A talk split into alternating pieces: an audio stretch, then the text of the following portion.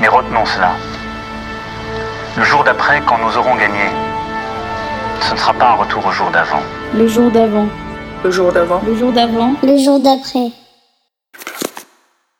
Bonjour. Et vous, comment rêvez-vous le monde d'après? Le monde de l'après-coronavirus Emmanuel Macron l'a affirmé, le jour d'après ne sera pas un retour au jour d'avant. Alors la rédaction de Oui Demain, avec les artisans du podcast, l'ont prise au mot. Nous avons posé cette question à diverses personnalités. Quelles solutions proposez-vous pour que les jours d'après soient meilleurs que les jours d'avant? Aujourd'hui, depuis son lieu de confinement, Isabelle Autissier, navigatrice et présidente du WWF France, demande à l'État de soutenir en priorité les entreprises qui participent au développement durable. Pour euh, imaginer le jour d'après, il faut d'abord comprendre pourquoi on en est arrivé là. Et de mon point de vue, on en est arrivé là pour deux grandes raisons.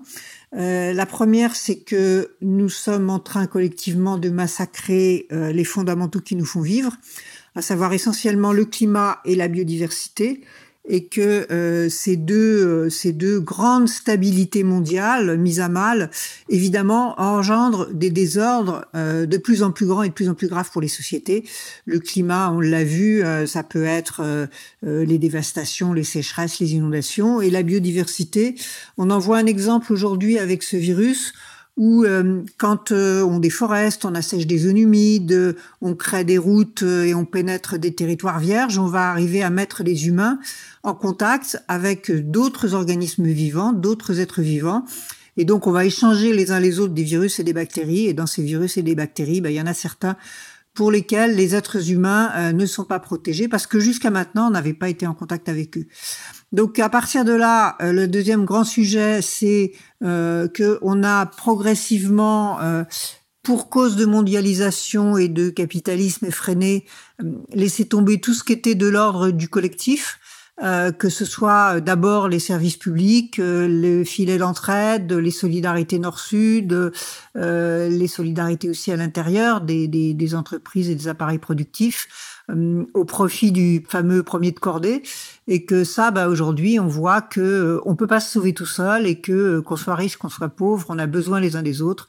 C'est vrai qu'aujourd'hui les pauvres payent plus cher mais à terme de toute façon c'est l'ensemble des sociétés qui se trouvent impactées et, et on voit bien aujourd'hui que même s'il restait par exemple du Covid en Afrique et eh ben c'est pas acceptable pour l'Europe puisque bien sûr les échanges continuent. Donc donc on est tous sur le, le même navire qu'est la planète Terre donc, euh, bah, pour faire euh, pour le jour d'après, bah, il faut s'attaquer à ça. Donc, euh, il faut que les milliards qui vont être déversés sur l'économie servent à réorienter cette économie d'abord vers les entreprises qui nous permettent d'accéder à des résiliences climatiques et à des résiliences environnementales, c'est-à-dire les entreprises par exemple dans le secteur de l'énergie qui sont sur de renouvelables et pas euh, sur du fossile, euh, par exemple sur euh, la limitation de l'aérien, euh, la favoriser les transports plutôt euh, trains et collectifs, par exemple sur l'agriculture, la fin de cette agriculture à la fois chimique euh, qui met à mal les organismes vivants et en même temps euh, euh, cet élevage de, de, de, grande ampleur, complètement confiné, industriel, qui fait qu'évidemment dans ces espaces-là, les animaux se contaminent les uns les autres très vite et les virus ont toute la, capacité de muter et de venir infecter les organismes humains. Euh, donc voilà, donc le remplacement de cette agriculture par une agriculture plus de proximité, plus pourvoyeuse en emploi. Euh, un exemple très simple, c'est le fait de euh, ramener en France et en Europe la culture des protéines végétales au lieu d'aller couper la forêt amazonienne pour euh, acheter du soja pour nourrir nos vaches ici, donc se limiter en consommation de viande et puis avoir ici euh, nos, euh, nos champs de légumineuses qui sont aussi meilleurs d'ailleurs pour le pour les sols.